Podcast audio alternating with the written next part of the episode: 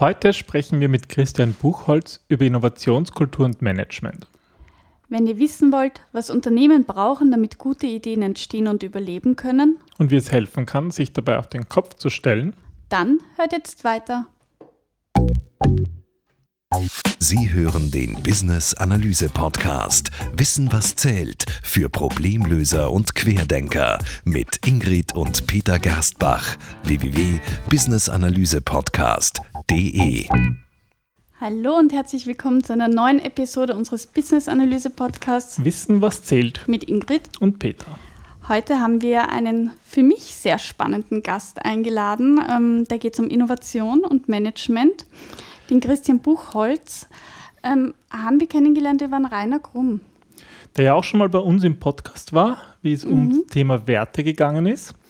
Und ja, herzlich willkommen, Christian. Hallo. Ja, schöne Grüße nach Österreich. Dankeschön. Von wo rufst du eigentlich an? Äh, Köln oder?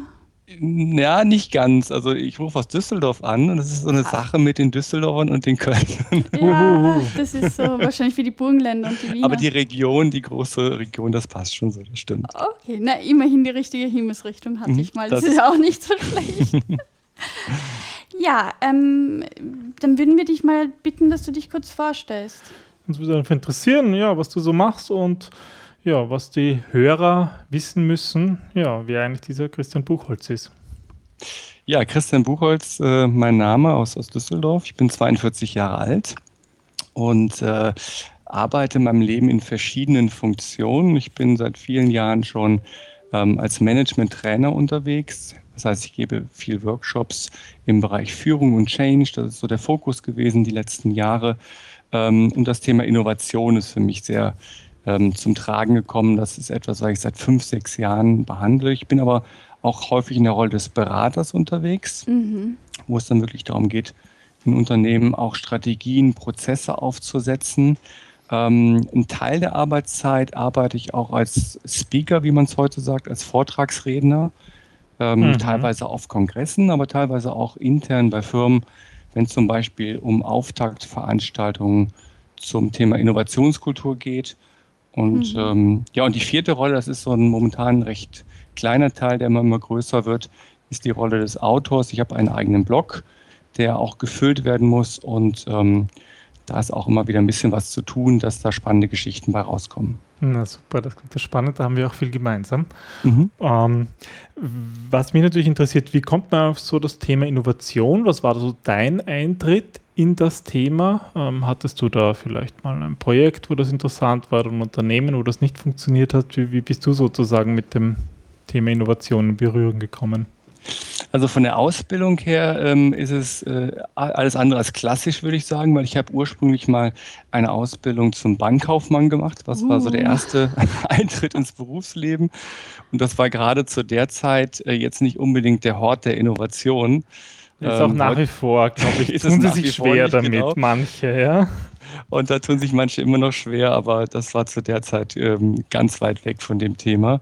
Ähm, habe dann ähm, ein, ein Studium in Wirtschaftswissenschaften in Düsseldorf gemacht. Mhm. Und äh, so der erste Einstieg bei mir in das Thema Innovation war ähm, eine Situation, dass ich während des Studiums schon eine Geschäftsidee hatte. Und äh, diese Geschäftsidee ähm, meiner Meinung nach ähm, wirklich sehr gut war. Da ging es also darum, um es kurz zu beschreiben, ähm, ein, ein Kaffeehaus zu entwickeln oder ein Kaffeehaus zu machen, oh. wo Menschen Kaffee mitnehmen können in so kleinen, kleinen Bechern und unterwegs trinken können. Und das ist etwas, was heutzutage recht normal ist, aber zu der Zeit damals gab es in Deutschland eigentlich nur zwei große Kaffeehausketten, äh, Edusche und Chibo. Mhm. Und ähm, die hatten damals ein ganz anderes Konzept. Da war es auch so, dass man zwar auch Kaffee trinken konnte, aber den nur dort im Haus ja, trinken konnte. Und ja. die hatten auch keine italienischen Kaffeespezialitäten und ähm, war durchaus etwas für älteres Publikum. Und ich hatte eigentlich so einen Blick, da muss man was machen für jüngere Leute. Also das, was wir heute eigentlich an jeder Ecke sehen. Mhm. Ich hatte damals dieses Konzept ausgearbeitet und ähm, klar, gerade zweites Semester im, im, im Wirtschaftsstudium ähm, dann auch Businessplan entwickelt und eine Präsentation als vorbereitet. Bin dann zu einer von den beiden Firmen hingegangen, habe das vorgestellt und kann mich da noch dran erinnern. Ich saß dann da, vier Leute vor mir, die haben sich dann dieses Konzept angehört und haben alle nur den Kopf geschüttelt und gesagt, äh, das wird überhaupt nicht funktionieren und so ein Quatsch und äh, äh, das passt überhaupt nicht zu unserem Zielpublikum. Mhm. Und ähm, ja, zwei Jahre später, ähm, also ich habe die totale Ablehnung erfahren und zwei Jahre später gab es das Unternehmen nicht mehr. Okay. und äh, vier Jahre, genau, und vier Jahre später kam Starbucks auf den Markt und äh, ja, der Rest ist halt Geschichte, ne, wie viele Läden die heutzutage haben. Und ähm, es hat mich damals wirklich geärgert und beschäftigt, ähm, weil ich auch so begeistert von dieser Idee war und so viel Zeit da reingesteckt hatte ähm, warum das einfach so ähm, ja, bedingungslos ab, abgelehnt wurde, einfach in dieser Situation. Und habe mich dann sehr lange damit beschäftigt, mit der Frage, was muss man eigentlich tun, damit gute Ideen im Unternehmen überleben. Mhm. Und äh, das war immer etwas, was mich äh, so im Hinterkopf beschäftigt hat, ähm, was zu Beginn äh, meiner Arbeitszeit eine, aber nicht im Fokus stand. Ich habe dann ähm, einer Unternehmensberatung gearbeitet, eine Zeit lang war ich angestellt, habe mhm. dann ähm, begonnen als Trainer auch zu arbeiten, was ich aber auch schon während des Studiums teilweise gemacht habe und bin dann in den Bereich der Personalentwicklung reingekommen. Okay. Und jemals in einer Bank gearbeitet? Also ich habe äh, mittlerweile tatsächlich ähm, viele Kunden, also Banken als Kunden auch ähm, aber nicht, nicht mehr in dem Sektor, in dem ich damals unterwegs gewesen bin. Aber das ist ja kaum jemand eigentlich, oder? Man studiert halt einmal was und dann kommt man und nicht drauf, man ganz woanders dass man ganz was anderes macht. Ja? ja, und wenn ich überlege, wenn man so mal zurückblickt und was einem die Eltern damals gesagt haben, wie wichtig das ist, sich richtig zu entscheiden, auch für den Studienplatz und die Ausbildung, äh, dann, dann ist das äh, heutzutage gar nicht mehr so relevant. Ich glaube schon, dass es wichtig ist, was zu studieren, aber was ist dann wirklich nicht so relevant? Genau. Hauptsache man ist irgendwie mit Pathos dabei und, und, und, und macht was und, ja, und findet so seinen Weg. Ja. Genau. Naja, das ist ja eine, eine äh, spannende, spannende Geschichte von dir. Also sozusagen Starbucks hast du erfunden, nur zwei Jahre zu früh? Oder ja, ich glaube, Starbucks gab es zu dem Zeitpunkt schon in den USA, allerdings noch nicht halt so hier. populär. Ja.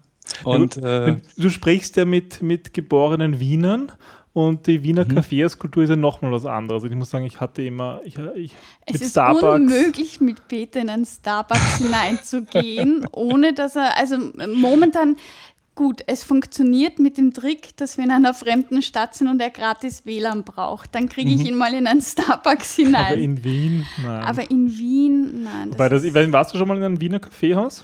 Ja, absolut. Also es ist auch äh, einer der, der, genau. der schönsten Momente, immer wenn ich in Wien und in der Umgebung bin. Ähm, dann nehme ich mir immer die Zeit, mich da hinzusetzen, eine Zeitung zu lesen und auch mal den Laptop mal eingeklappt sein zu lassen, sondern einfach nur nachzudenken ja. und das, die Atmosphäre zu genießen. Ja, das ist schon lustig, auch wenn eben, wie die gesagt, die Kellner meistens krantig sind. Ja, das gehört Zumindest halt in den klassischen, aber das gehört dazu, ja. So ist das, das gehört dazu, genau. Aber da verstehe ich natürlich auch, dass dann auch hier ähm, da so Coffee to go und so reüssieren könnte, weil, naja, der Markt sucht sich schon seine, seine, seine Firmen, wo sie, wo sie dann aufgehen können. Mhm. Ja, wobei ich das spannend finde, ähm, dass du sagst, du hast so die Idee, wie können gute Ideen überleben, weil mein Ansatz ist mehr, ähm, dass, dass es Ideen gibt und äh, quasi, was ist eine gute Idee? Es muss ja erst einmal Ideen geben und die wachsen zu lassen. Also ich mhm. bin der Überzeugung, es gibt selten die gute Idee oder den perfekten Einfall, sondern das ist immer ein Sammelsurium an verschiedenen Ideen und Gedanken, oft in einem interdisziplinären Team. Ähm, auch, dass man mehrere Ideen einmal aussortiert, dass man das wachsen lässt, dass man kombiniert und dann kommt man meiner Meinung nach, meiner Erfahrung nach zu einer brauchbaren Idee, die man auch umsetzen kann. Mhm.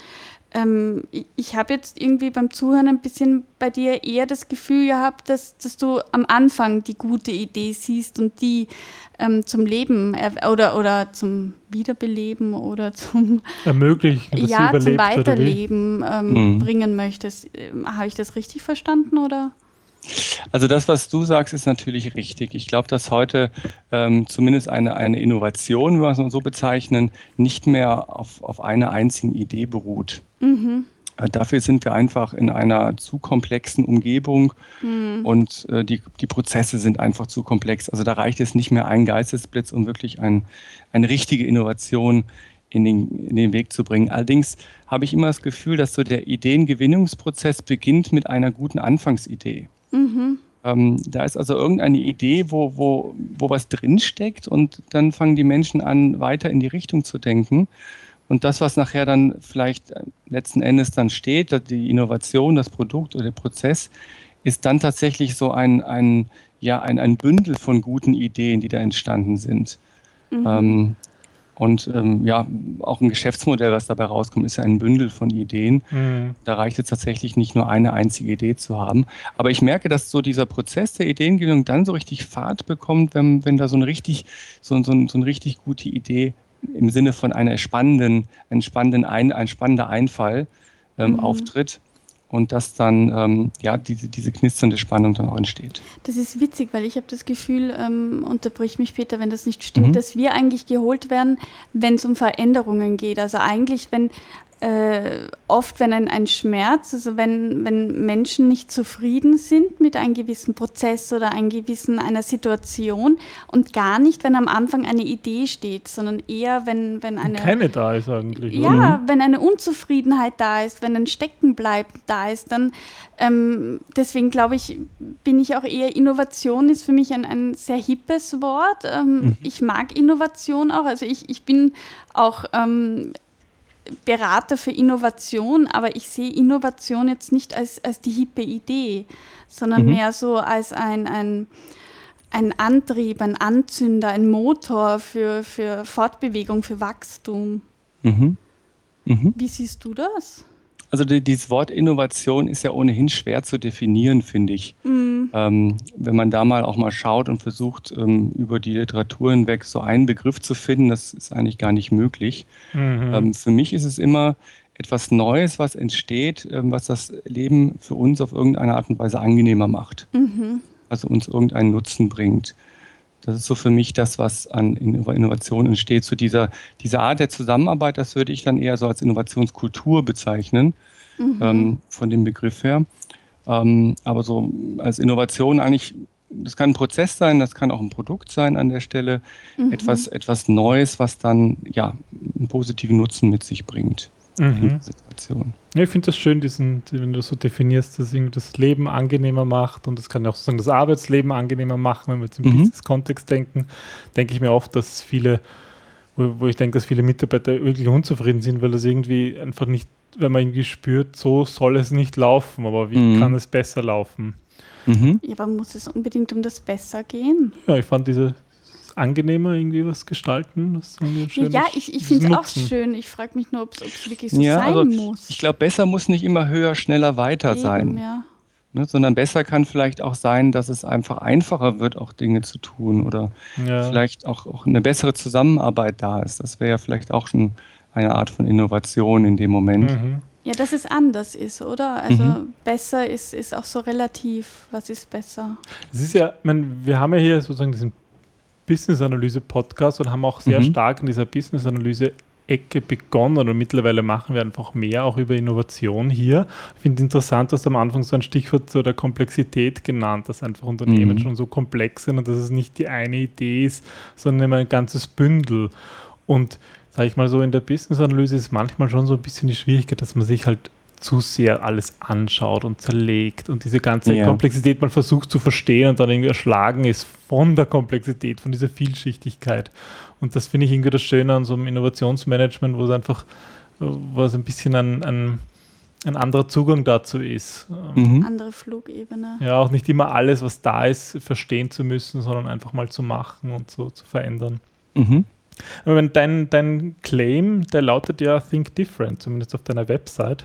Mhm. Und ich habe hab gesehen, du hast ja auch erwähnt, dass du auch, auch Vortragsredner bist. Und mhm. einer der Titel ist also Think Different, wie Innovationen entstehen. Mhm. Das würde mich natürlich interessieren, ja, wie, wie, wie ist da dein Ansatz? In welchem Umfeld, beziehungsweise ja, wie entstehen Innovationen? Wie würdest du das ja. sagen? Also ich gehe grundsätzlich erstmal davon aus, dass wir in dem normalen Arbeitsumfeld, was die meisten Menschen haben, äh, dass es da schwierig ist, Innovationen entstehen zu lassen. Mhm. mhm. Absolut, ja. Weil einfach die, die Arbeit, die wir tun, nicht darauf ausgelegt ist. Ähm, und wenn ich jetzt mein Leben lang am Computer sitze und ähm, beispielsweise Excel-Tabellen bearbeite, weil es einfach Teil meines, meines Aufgabenbereiches ist, ähm, und das auch gut mache und da auch gute Ergebnisse erziele und jetzt sagt jemand zu mir, du musst jetzt mal plötzlich kreativ sein und Innovation entwickeln, dann ist das, ähm, dann ist das schwierig, weil ich einfach daran gewöhnt bin, auf eine bestimmte Art und Weise zu denken. Und ihr wisst ja auch, wir kommen aus diesem, diesem Alltagsdenken, was wir uns angewöhnt haben, nicht so schnell raus. Das heißt, ich muss einfach mit, mit Methoden, um die es mir leichter machen, mit Methoden arbeiten, die mir in dem Moment ähm, ermöglichen, einfach mal in eine andere Richtung zu denken. Mhm. Und da gibt es eine Reihe von Kreativitätsmethoden, die man da tun kann. Ähm, da ist auch das, was beim Design Thinking, was ihr macht, ähm, ja auch sehr relevant ist, dass ich in einen anderen Raum reingehe, den Ort wechsle mhm. ähm, an der Stelle.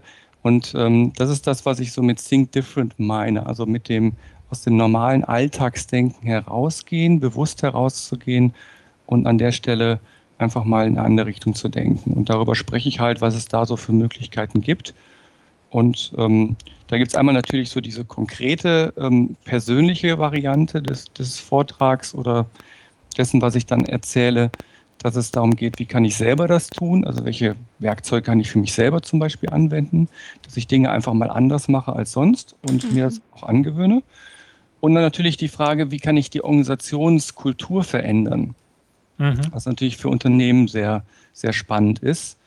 Und ähm, da haben wir ja bei dem Thema Innovationskultur zum Beispiel ein schönes Beispiel gerade mit der Firma Google, die, ähm, die mit der Umbenennung zu, zu Alphabet da einen ganz großen Schritt gemacht hat, diese Innovationskultur auch äh, langfristig zu halten.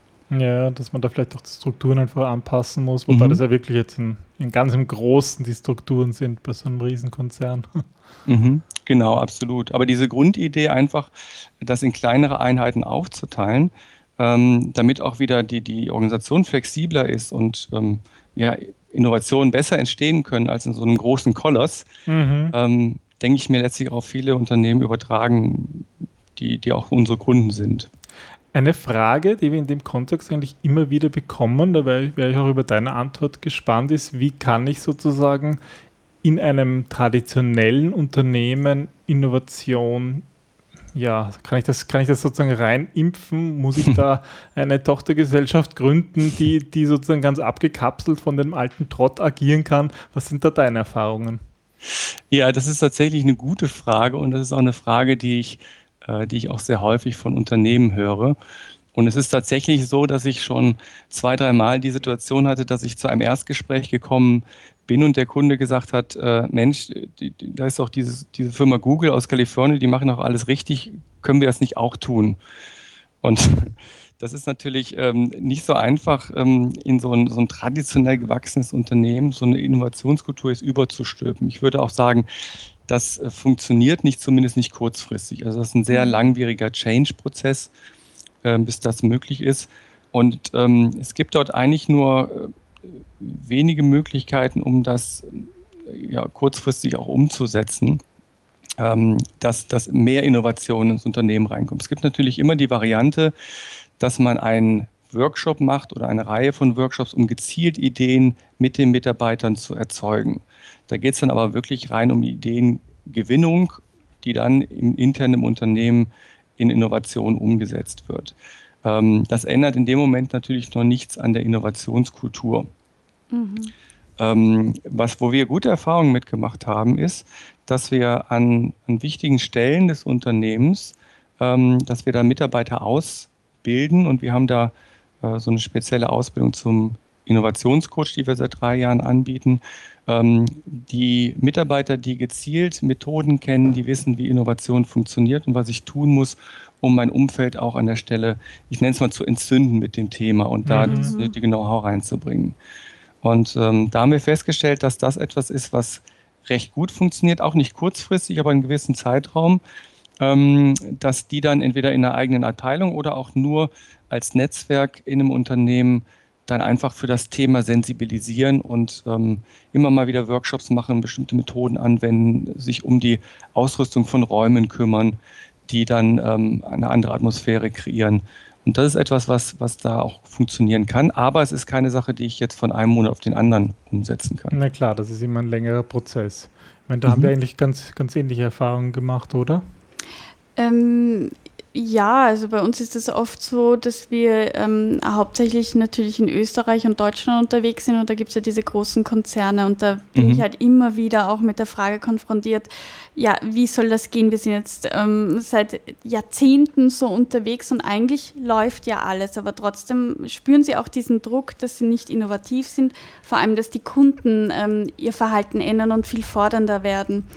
Und ähm, ich macht es eigentlich so, es ist uns total wichtig, dass das Management von oben das unterstützt. Mhm. Da kriegen wir oft Lippenbekenntnisse. Also gerade am Anfang, wie wir Design Thinking begonnen haben, ähm, in Unternehmen einzuführen, sind wir da oft auch auf diese Lippenbekenntnisse reingefallen, weil dann, ähm, also wir werden doch meistens vom, von der oberen Management-Etage zu Hilfe gerufen Mhm. Und ähm, die sagen dann, ja, meine Mitarbeiter müssen innovativer werden.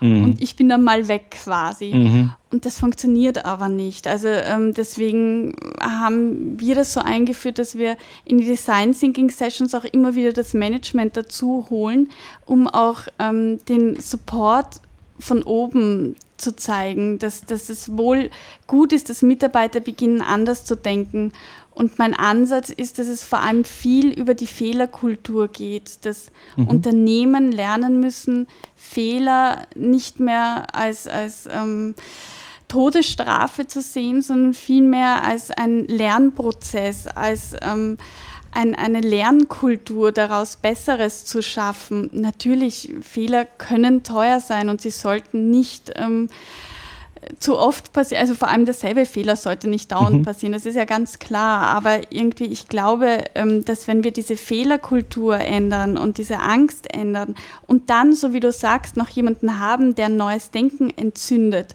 deswegen, deswegen nennen wir uns auch Evangelisten, dann ist ein schöner Boden meiner Meinung nach für Innovation gegeben, für anders Denken, für anders Handeln. Aber das äh, bezweckt halt eben auch ein, ein Learning by Doing. Mhm. Absolut. Also das ist äh, meiner Meinung nach auch, wie du schon sagst, ein Zusammenspiel von ganz, ganz vielen Faktoren, dass das entsteht. Mhm. Und wir kommen dann natürlich auch, auch sehr schnell an den Kern und, und die Werte des Unternehmens, so es, ähm, ja. wenn wir darüber sprechen. Und ähm, mittlerweile ist es auch tatsächlich so, dass ich Aufträge, wo ich jetzt nur mit den Mitarbeitern zwei Tage arbeite, und dann Kreativitätstechniken mit denen besprechen und so weiter, dass ich die ablehne. Mhm. Ähm, weil ich mhm. sage, das bringt einfach nichts. Wir frustrieren die Leute. Ähm, die kommen dann zurück, sind äh, hoch emotionalisiert mhm. von dem, was passiert ist, haben tolle Methoden kennengelernt und fahren dann im Unternehmen gegen die Wand, weil die Führungskraft sagt, so jetzt ist aber mal, jetzt müsst ihr mal richtig arbeiten. Mhm. jetzt ist jetzt der Alltag zurück. Genau. Zurück auf Null, genau. Und äh, tatsächlich ist es so, dass auch viele ähm, in vielen Workshops dann die Mitarbeiter sagen, naja, das ist ja schön, dass wir es jetzt machen, aber das wird ja bei unserem Management ohnehin nicht durchgehen. Mhm. Das wird ja ohnehin nicht funktionieren. Ja. Da haben wir keine Zeit für. Und äh, deshalb ist es ganz wichtig, die mit ins Boot zu holen, absolut. Das ist ein, ein, ein ganz ein häufiger Satz, irgendwie, das würde eh nicht gehen, weil, und dann kommt irgendwas, mhm. das Management ist sozusagen schuld. Wie gehst du das an oder was siehst du sozusagen da als, wenn man, wenn man sich nur diesen Aspekt anschaut, was muss das Management im Unternehmen tun, damit Innovation möglich ist? Mhm. Was ist sozusagen die Rolle vom Management aus deiner Sicht? Ja, also das, was ihr gesagt habt, ist ganz wichtig, das Thema Fehlerkultur. Ähm, weil natürlich bedeutet Innovationskultur, dass ich Dinge ausprobiere mhm. und dass die nicht immer hundertprozentig klappen, das ist auch klar. Und ähm, da eine Fehlerkultur zu entwickeln, Fehler zu tolerieren, ähm, offen darüber zu sprechen, auch über die Fehler mhm. und ähm, eher über die, die Lösung dann zu sprechen, als über die Frage, wer hat, wer ist denn schuld? Mhm. Das ist ein ganz wichtiger Punkt. Ein zweiter wichtiger Punkt, und das ist, glaube ich, auch äh, unheimlich ein ganz schwieriger Schritt in deutschen Unternehmen und wahrscheinlich auch in Österreich, ähm, das Thema Freiräume. Mhm. Weil okay. ich kann natürlich ähm, Ideen nicht entwickeln, wenn ich 120 Prozent meines Arbeitstages schon ausgelastet bin und eigentlich äh, kaum mehr Zeit habe, um irgendwie einen Kaffee zwischendurch zu trinken ähm, mhm. weil ich einfach eine gewisse Ruhe dafür brauche, weil ich da auch einen Moment brauche, wo ich vielleicht mich mal zurücknehme und auf der Metaebene über Dinge nachdenke. Und das geht natürlich nicht, wenn ich so unter dem Dauerdruck bin. Mhm.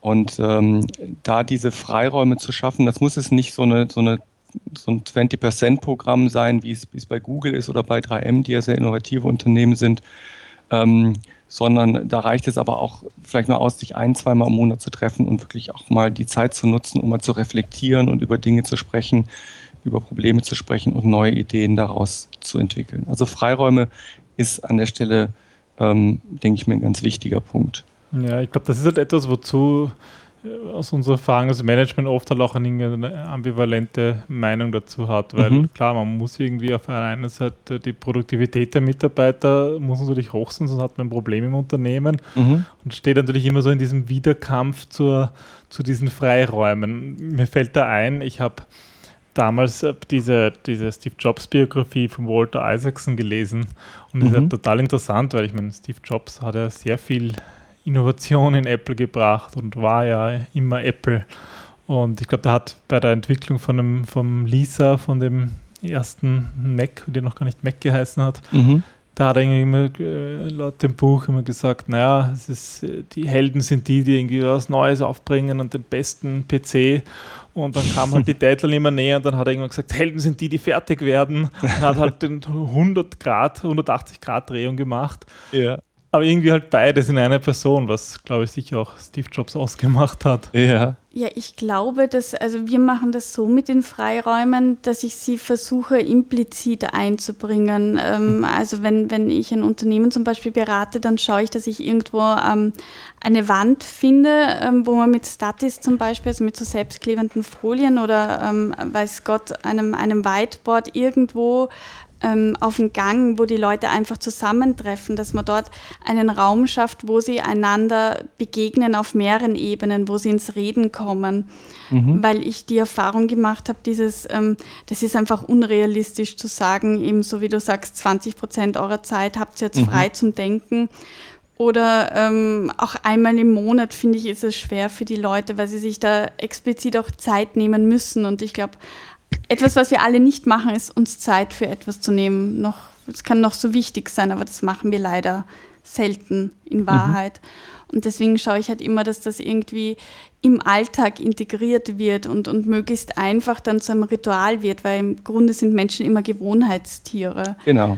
Und das ist irgendwie, ja, das, das verstehe ich. Da gibt es schöne Methoden, das irgendwie implizit ja, grade, einzuschleusen. Ja, gerade diese Ritualisierung ist ein ganz wichtiger Punkt. Hm. Also wenn ich, wenn ich Ideengewinnung und einfach das Reden über, über neue Dinge einfach ritualisiere und regelmäßig tue mhm. ähm, mit verschiedenen Methoden, dann, dann wird es auch automatisch Bestandteil der Meetingkultur. Mhm. Wie so ein Projektmeeting, wo ich mich halt treffe. Mhm. Und, genau, ähm, ja da ist natürlich schön, wenn man dann so Werkzeuge einsetzt, die einfach auch über einen längeren Zeitraum es ermöglichen, dass ich das äh, konkret immer weiterentwickle, Ideen, die, die Ideen, die Produkte, die ich habe, die Prozesse. Und ähm, dass da einfach so ein, so ein fortlaufendes Instrument entsteht dann. Mm, ja, also ähm, ich weiß nicht, wie das für dich ist, Christian, aber für mich ist Innovation immer, also der, der Urboden, der mhm. Boden ist eigentlich immer Kommunikation. Also mhm. egal ähm, von welcher Seite ich es angehe, Innovation hat für mich immer etwas mit Kommunikation, mit dem. Austausch mhm. zu tun. Ähm, äh, also sei es jetzt, dass wir das in einer Kreativitätsmethode leben oder eben am, am weißen Brett, dass wir gemeinsam visualisieren oder eben, so wie du sagst, mit kleinen Ritualen. Also ähm, ich habe mal einen Konzern begleitet und da ging es darum, die haben dann jeden Montag ein, ein fünf Minuten Stand-up-Meeting äh, abgehalten und sind draufgekommen, eigentlich haben sie nie miteinander geredet. Und mhm. allein dadurch ist Innovation, das habe ich vorher gemeint, das kann so viel mehr sein als, als etwas Neues. Das war eine mhm. Innovation für diesen Konzern. Jeden Montag, die treffen sich nach wie vor mhm. für fünf Minuten und tauschen sich einfach kurz aus. Und auch wenn es nichts Neues gibt, das ist einfach ein Ritual. Am Montag in der Früh um 9 Uhr sind alle da und sie sind plötzlich auch alle pünktlich da und mhm. treffen sich in der Lounge und, und haben ein fünf Minuten Stand-up-Meeting. Aber es quasi das, das, was das Gemeinsame immer von Innovation ist, ist der Austausch mit dem anderen. Mhm. Dass sie sich Zeit nehmen und zuhören und reden und sei es eben mhm. nur für fünf Minuten. Absolut. Ich hatte im letzten Jahr mal einen Vortrag, der hieß, ähm, Innovationsprobleme sind Kommunikationsprobleme. Mhm. weil ich, ich das habe ich ähm, mit, mit, meinem Kollegen, dem Benno von Aßen, mit dem ich auch ähm, die Ausbildung zum Innovationscoach mache. Wir haben mal versucht, ähm, nach, nach dieser Ausbildung den Leuten, die das durchlaufen, das Programm, so ein Handbuch in die Hand zu geben mit allen äh, Innovationsproblemen, die es gibt. Also quasi, wenn sie dann rauskommen, Handbuch sie dann klingt so, so dünn, das kann ja, nicht sein. Ne? Brockhaus. Das ist ja so, so genau, also so eine, so eine, das war so die Idee, den wirklich das mal in die Hand zu geben, äh, damit sie halt auf jedes, auf jede Situation, die sie treffen, eine Lösung haben. Und wir haben dann festgestellt, das wäre wahrscheinlich ein Handbuch gewesen äh, über alle Fragen des Lebens, ja, so von der Größe her, weil die Situationen alle sehr unterschiedlich sind. Wir haben aber trotzdem ähm, ganz, ganz viele Probleme gesammelt, in Anführungszeichen Probleme, also Situationen, wo der Innovationsprozess ins Stocken geraten ist. Und haben festgestellt, dass ähm, das tatsächlich so ist, dass die Lösung immer zwischenmenschliche Kommunikation ist. Mhm. Also auch wenn viel über Prozesse geredet wird und über zu wenig Budget und diese Dinge, dann ist es eigentlich immer ein Kommunikationsproblem. Dann mhm. habe ich wahrscheinlich in dem Moment nicht die Idee gut verkauft, die ich da habe zum mhm. Beispiel oder habe nicht den richtigen Ansprechpartner gefunden. Also es also handelt sich tatsächlich immer um Kommunikation. Sozusagen, wenn, wenn's, wenn man irgendwie, irgendwie eine gute Idee hat, aber dann heißt es, ist kein Budget da für sowas.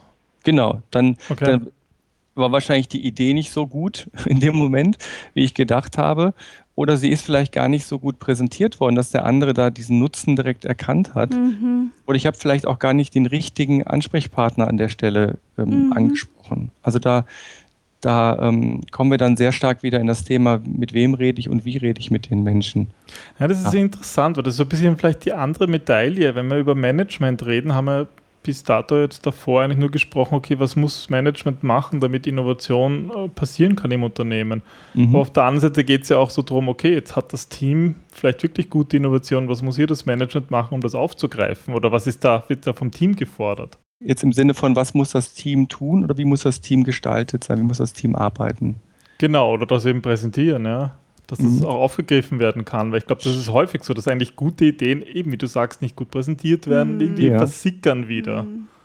Also das ist natürlich auch ein, ein Teil dieses Programms, Programms wie, wie gute Ideen überleben, ähm, ist die Frage, wie präsentiere ich die? Denn gerade wenn ich aus dem ähm, aus dem wissenschaftlichen Bereich komme oder aus, den, aus dem Ingenieurbereich, ähm, dann ist es häufig so, dass, dass Menschen dort Ideen ähm, sehr ausgiebig äh, präsentieren und sehr stark auch mit Fachwörtern belegt. Mhm. Und vielleicht auch manchmal vergessen, so richtig den Nutzen darzustellen, den der Kunde davon hat. Mhm. mhm. Und äh, das erlebe ich sehr häufig, gerade dann, wenn Menschen auch dann, dann präsentieren, was sie dann ausgearbeitet haben, ähm, dass, äh, ja, dass da einfach gar nicht klar draus kommt, was ist da eigentlich das Gute an dieser Idee, das Besondere an dieser Idee. Mhm. Und das mhm. zu trainieren ist natürlich auch ein ganz wesentlicher Punkt an der Stelle. Und ähm, das wirklich kurz, prägnant und bildhaft auch mal darzustellen, also visuell auch mal zu zeigen, was da passiert, ist dort äh, eine ganz, ganz wichtige, eine ganz wichtige Sache, ja. Das heißt, du arbeitest da viel auch mit Visualisierung? Absolut. Also wir machen ähm, viel mit sowieso mit Visual Facilitating. Äh, mit dieser Methode aus den USA, um, um Dinge einfach auch visuell auf den Flipchart zu bringen und ähm, arbeiten sehr viel auch mit Metaphern. Okay. Also gerade dann, wenn es darum geht, Ideen vorzustellen, ist, ist eine Methode auch mal das Ganze in, in, in Metaphern vorzustellen, mhm. um äh, in Bildern vorzustellen, um dem anderen mal einen, einen, anderen Blickwinkel darauf zu bringen. Und das ist für manche Menschen sehr schwierig, weil die einfach gewohnt sind, sehr viel mit in Fachtermini auch zu arbeiten. Und äh, die müssen sich dann erstmal an diese Sprache gewöhnen. Mhm. Mhm. Ja, das also gerade, gerade, du hast ja vorhin auch dieses Beispiel Apple angebracht. Ich glaube, ja. da war auch, sind auch die Präsentationen ein großer Bestandteil des Erfolges und auch diese Einfachheit des Produktes ja. ähm, hat es auch ausgemacht, dass so viele Menschen da, da einfach das Produkt haben wollten. Ja, ich meine, das ist, glaube ich, halt das Schwierigste, Dinge einfach zu machen. Mhm. Ja? Und das, das, das ja, in den ganzen Apple-Produkten, da sieht man das halt wirklich. Ich mein, mhm. das, das, sind intuitiv. Ja, das erste iPhone, was nicht einmal Copy and Paste konnte. Und wie hat sich die Presse nicht lustig darüber gemacht, bis man es mhm. dann in der Hand hat und draufkommt, ist, mir geht es nicht ab, weil ich brauche nur auf eine Nummer klicken und sie wird angerufen. Was, mhm. was muss ich sie kopieren? Ich meine, mittlerweile geht es eh, aber das ist halt, ja, das mhm. sind spannende Dinge. Mhm. Ja. Absolut, genau. Aber es ist ein schönes Beispiel mit diesen Metaphern und da bin ich natürlich gespannt. Gibt es irgendwelche Innovationen, die du bei Kunden sozusagen, wo du mitgewirkt hast, wo du besonders stolz drauf bist? Mm, also wir haben sind in ganz vielen unterschiedlichen Branchen an der Stelle unterwegs.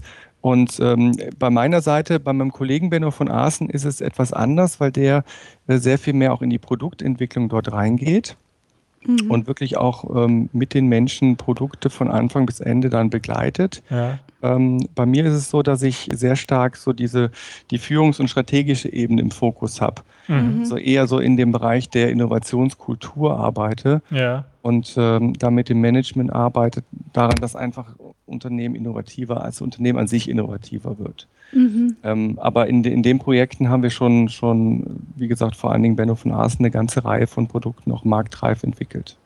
Und es ist immer sehr spannend, weil es ähm, natürlich auch ganz unterschiedliche Kunden sind und ganz unterschiedliche Unternehmen. Mhm. Und ähm, da immer wieder sich auch in dieses Themenumfeld reinzuarbeiten, empfinde ich zum Beispiel als sehr spannend. Ähm, zu schauen, wo sind da die Herausforderungen und ähm, wie kommt man da am besten an, an die, die Ideen, die wir brauchen, damit das Ganze funktioniert. Mhm. Ja, bei uns ähm, ist es so, dass wir äh, Prozesse ähm, innovieren und mhm. eben schauen, dass die optimiert und verbessert werden ähm, und, und auch viel ja, und vereinfacht vor allem und ähm, da auch strategisch arbeiten. Aber auf die Innovation, auf die ich am meisten stolz bin, Peter, ich weiß nicht, wie es dir geht, ist, dass die Leute wieder miteinander reden und mhm. gemeinsam essen gehen. Also das, das war irgendwie, die Leute haben sich nicht gekannt und sind nicht miteinander Mittag äh, Mittagessen gegangen und ähm, kaum war das Management nach dem Kickoff-Meeting draußen, haben sie gemeint, ja, ähm, können wir jetzt eine Vorstellungsrunde machen und ich habe sie angesehen, ganz entgeistert und habe gesagt, ich habe mich ja gerade vorgestellt, was, was wollten? Ich meine, ich bin gerne bereit, noch weitere Fragen ähm, mhm. zu beantworten. Nee, nicht dich, dich kennen wir schon, aber untereinander vorstellen. Und das, das hat mich, also ich meine, das, das war jetzt kein großes, kein Großkonzern, das war ein mhm. normaler KMU und, und die kannten sich einfach nicht. Und mhm. plötzlich gehen sie miteinander Mittagessen und so entstehen wieder neue Ideen und, und dieses ganze Silo-Denken hat in dem mhm. Unternehmen aufgehört. Und darauf bin ich am meisten stolz. Ja, ja wirklich schön. Mehr als auf die ganzen Prozesse oder Produkte, die wir bis dato erschaffen durften.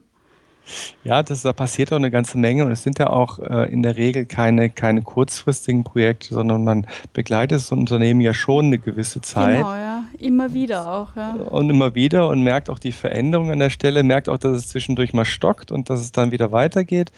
Und mhm. das ist halt sehr, sehr, das finde ich auch sehr spannend an der Stelle dass wir da wirklich auch durchaus einen Einfluss auf die, auf die Kultur haben, wie die Menschen miteinander umgehen. Mm, ja, also im Grunde sagen wir eh, Design Thinking ist im Grunde auch immer ein Change. Absolut, absolut. Ähm, jetzt haben wir natürlich, habe ich hier vorhin gefragt, was sozusagen, auf welche Innovation du stolz bist, was gut funktioniert hat und vielleicht eignet sich das ja ganz gut als Abschlussfrage auch mal da ein bisschen kritisch zu schauen, was, was dann nicht funktioniert oder unter welchen Bedingungen Innovation überhaupt nicht funktioniert, was da so deine, deine Erfahrung ist. Da wäre ich jetzt sehr neugierig. Hast du mhm. da irgendeine Geschichte vielleicht für uns? Also einmal natürlich die, wenn, wenn äh, zu viel in zu kurzer Zeit erwartet wird, also dieser klassische Auftrag, wir wollen jetzt äh, uns drei Tage einen Workshop machen und dann ähm, gehen wir raus und dann, dann fängt unser Unternehmen, Unternehmen an, Innovationskultur zu erleben. Das ist natürlich so ein Auftrag, der an der Stelle nicht erfüllbar ist. Ähm, aber auch die, die Frage, wenn ich, wenn ich nicht die richtigen Leute da zusammen habe. Also äh, gerade dann, wenn ich über Innovationskultur spreche und die Führungskräfte nicht mit im Boot habe, das ist so ein Ding, was natürlich nicht funktioniert. Mhm. Ähm, das ist meine Erfahrung, das habe ich auch versucht und das, das klappt aber nicht. Also da muss einfach aus verschiedenen Bereichen was zusammen sein. Und ich bin auch der Meinung, dass es auch nicht funktioniert, ähm, wenn da zu viele Menschen aus einem mit einer Denkrichtung zusammensitzen. Mhm. Hm. Also wenn ich jetzt ähm, darüber nachdenke, äh, Innovationskultur ins Unternehmen zu bringen, jetzt habe ich fünf Leute aus der Marketingabteilung da, die schon seit 20 Jahren zusammenarbeiten. Mhm. Ähm, das ist dann auch sehr schwierig. Da müssen dann wirklich auch Menschen aus anderen Bereichen mal zusammenkommen. Ja. Und dieses schöne Thema, Thema Diversität ist natürlich da äh, ganz wichtiger Punkt auch. Frisches Blut. Mhm. Frisches Blut, genau. Wie sieht das da bei euch aus? Was, wo sagt ihr? Das ist so ein, so ein Punkt, äh, das hat da nicht, nicht funktioniert? Also was, was mich nach wie vor ähm, ein bisschen schmerzt, war die Erfahrung, wo wir, ähm, also da, da, waren wir relativ frisch noch mit Design Thinking unterwegs und ähm, wollten eigentlich, hatten, hatten eine super Truppe beieinander, ähm, ein, ein cooles Unternehmen und die Mitarbeiter waren total motiviert und wir ähm, wollten ein Get Out of the House Session machen und direkt mit dem Kunden sprechen um dort die Information einzuholen. Und das hätte sich super ergeben. Ähm, es war gerade Messe und wir äh, hatten einen Messestandort, also das Unternehmen. Und wir haben gedacht, da können wir gleich so eine wirkliche Kundenbefragung machen. Und zwar direkt, der Kunde kommt direkt zum Stand und man kann ihn gleich fragen, womit er zufrieden ist, womit er unzufrieden ist und ihm ein neues Produkt ähm, präsentieren, einen Prototypen und den auch gleich testen. Und die Ideen waren super und die Leute waren voller Feuer und das Management hat es uns verboten. Mhm. Weil die gesagt haben, die Gefahr ist viel zu groß, dass das Unternehmen negativ dasteht, was absolut Unsinn ist, weil die Kunden, also wir haben es dann nachher mit anderen Unternehmen ähm, durchgeführt, und natürlich ist immer eine gewisse Angst da, sich zu zeigen und sich zu blamieren. Aber das gab so ein tolles, positives Feedback von den Kunden, die gesagt haben, endlich werden wir ernst genommen und, und ich kann da mitarbeiten. Und ähm, das hat die Marke wieder so positiv hervorgehoben. Aber das eine Mal, das, das hat mich irgendwie bitter enttäuscht, weil eben auch die Mitarbeiter so begeistert waren und dann, dann richtig, also das war irgendwie eine Enttäuschung, die wir auch nicht mehr reparieren konnten. Mhm. Mhm. Das war irgendwie, da war die ganze Arbeit, also sie waren nicht umsonst, irgendwo, aber es war weg, ja. Ja. ja. ja. aber da sind wir wieder bei dem Thema Management. Ja. ja. ja. Ich glaube, das ist ein schöner Punkt, dass dieses, dieser Punkt, jemanden ernst nehmen, eigentlich der wichtigste, die wichtigste Voraussetzung dafür mm. ist, dass mhm dass Menschen gern miteinander arbeiten und auch in Unternehmen gern arbeiten und sogar Kunden für Unternehmen arbeiten, wie ihr das gerade gesagt habt. Mhm. Wenn mich wirklich ernsthaft jemand um meine Meinung, um meine Ideen fragt. Ja. Und äh, da sind wir tatsächlich wieder beim Management, genau. Ja, weil jeder, ich meine, jeder möchte ja auch ernst genommen werden. Das ist, das ist irgendwie menschliches Bedürfnis, ganz mhm. klar. Ja, super. Na, ich glaube, wir haben ja schon, schon äh, viele Themen äh, jetzt besprochen gehabt. Ähm, ist, fällt dir noch irgendwas ein? Gibt es noch irgendwas, wo du sagst, das haben wir noch vergessen? Du, das passt eigentlich. Also wir haben echt viele Themen und es ist ja schon eine Stunde vorbei, sehe ich gerade. Fast, ja. Fast, ne? mhm. ne? Wahnsinn. Ähm, nee, also für mich passt es so. Super, na dann vielen Dank fürs Kommen. Ich habe da so einige Sachen auch mitgeschrieben und ich finde, das ist vielleicht etwas, was man einfach so unseren Hörern ähm, ja, äh, anraten kann, die Komplexität nicht zu unterschätzen im Unternehmen und dafür zu sorgen, das Leben angenehmer zu machen und Rituale zu schaffen und die Führungskräfte ins Boot zu bekommen.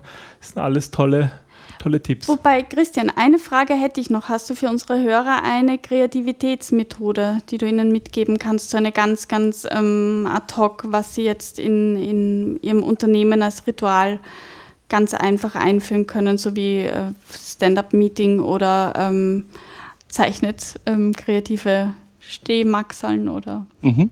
Also meine Lieblingsmethode, die, die halt auch deshalb, die so, mir so gut gefällt, weil sie so einfach ist, natürlich die Kopfstandtechnik, die kennt ihr wahrscheinlich auch. Ja. Die finde ich auch ähm, witzig. Ähm, ja. Das heißt einfach mal die Frage, die ich mir stelle, umzudrehen. Und so ein klassisches Beispiel ist, äh, wenn ich einen Messestand plane für irgendeine Messe, die bevorsteht und die Frage mir stelle, ähm, was müsste ich tun, damit besonders viele Kunden auf den Messestand kommen? Also wie sollte der Messestand aussehen? dann kommen ja in der Regel meistens so die, die Antworten, die da kommen, die Ideen, das sind meistens Dinge, die wir schon irgendwo mal gehört haben. Mhm. Und wenn ich schnell auf andere Gedanken kommen möchte, dann ist eine schöne Methode, die Frage umzudrehen und zum Beispiel sich die Frage zu stellen, was müsste ich tun, damit mhm. möglichst wenig Menschen auf diesen Messestand kommen möchten oder vielleicht sogar Angst davor haben, dorthin zu kommen. Und ähm, dann kommen in der Regel ganz, ganz viele, ganz, ganz schnell, ganz, ganz viele, auch teilweise sehr skurrile Ideen, mhm. die ich dann im Nachhinein einfach umdrehen muss, um daraus neue Ideen zu entwickeln. Und das Besondere an dieser Technik ist, dass die unseren inneren Zensor ausschaltet. Mhm. Eine kleine Stimme im Kopf, die immer wieder sagt, ähm, ja, diese, diese verrückte Idee kannst du jetzt nicht erzählen und so, dann gucken die Leute blöd. Ähm, aber wenn du ohnehin schon eine skurrile Frage stellst, dann kommen auch ganz, ganz viele skurrile Ideen. Mhm. Und dann mhm. komme ich auch mal für einen Moment von dieser normalen Denkstraße ab mhm. und kann aus den Ideen dann nachher etwas Spannendes rausformen. Danke, das ist, ist ein netter Abschluss, finde ich, oder? Ja, so eine nette Methode und etwas, was wir sicher, ja. Was jeder gut anwenden kann. Genau. Also freuen mhm. wir uns über von unseren Hörern, die das vielleicht jetzt mal ausprobiert haben, ob das zu etwas führt über Erfolgsgeschichten oder auch Misserfolgsgeschichten. genau. Ja. Ja, ihr könnt uns schreiben, ihr könnt ähm, Kommentare hinterlassen auf der Website auf businessanalysepodcast.de. Beziehungsweise werden wir den Christian auch verlinken und ähm, ich bin sicher, ihr könnt ihm auch schreiben. Absolut. Ich freue mich über, über Zuschriften und ähm, viele genau, Leser auf deinem gerne Blog. Kontakt mit mir. Ja. Super. Viele Leser auf meinem Blog, ja. Genau, da werden wir auch verlinken. Vielen Dank fürs Kommen und für das Gespräch. Genau, Dankeschön, war sehr spannend und ähm, ja, ähm, Köller Lag darf ich jetzt nicht sagen, aber. Düsseldorf Hellau sagen wir hier. Okay, danke. Hellau, ja. Auch von mir aus und äh, euch eine gute Zeit. Dankeschön. Tschüss. Danke. Tschüss. tschüss. Thank you.